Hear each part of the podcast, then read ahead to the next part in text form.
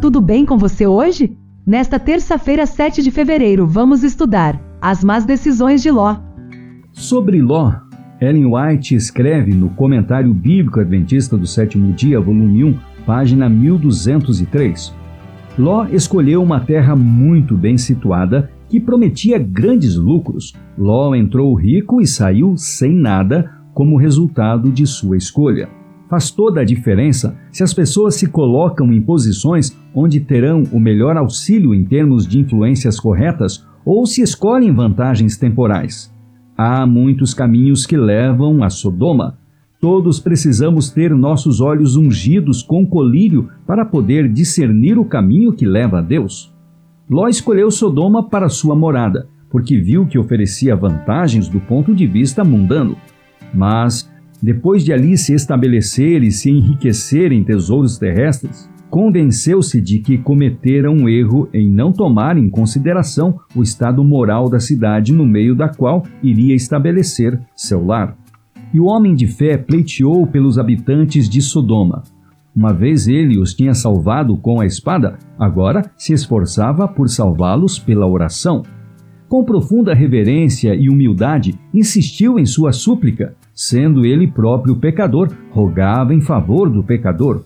Tal espírito devem possuir todos os que se aproximam de Deus. Abraão manifestava, contudo, a confiança de uma criança a rogar a seu amado pai achegou-se ao mensageiro celestial e insistiu fervorosamente com a sua petição. A meditação Vidas que Falam de 1971, de 14 de fevereiro, página 51, traz o seguinte parágrafo: O amor pelas pessoas que pereciam inspirava a oração de Abraão. Ao mesmo tempo em que repugnava os pecados daquela cidade corrupta, desejava que os pecadores pudessem se salvar. Seu profundo interesse por Sodoma mostra a ansiedade que devemos experimentar pelos impenitentes. Devemos alimentar ódio ao pecado, mas piedade e amor para com o pecador. A parábola do rico e Lázaro mostra como são avaliadas as duas classes representadas por esses homens no mundo invisível. Não é pecado ser rico se a riqueza não for alcançada por injustiça. Um rico não é condenado por possuir riquezas, mas a condenação virá sobre ele se os meios a ele confiados foram despendidos de forma egoísta. Dinheiro não pode ser introduzido na vida futura.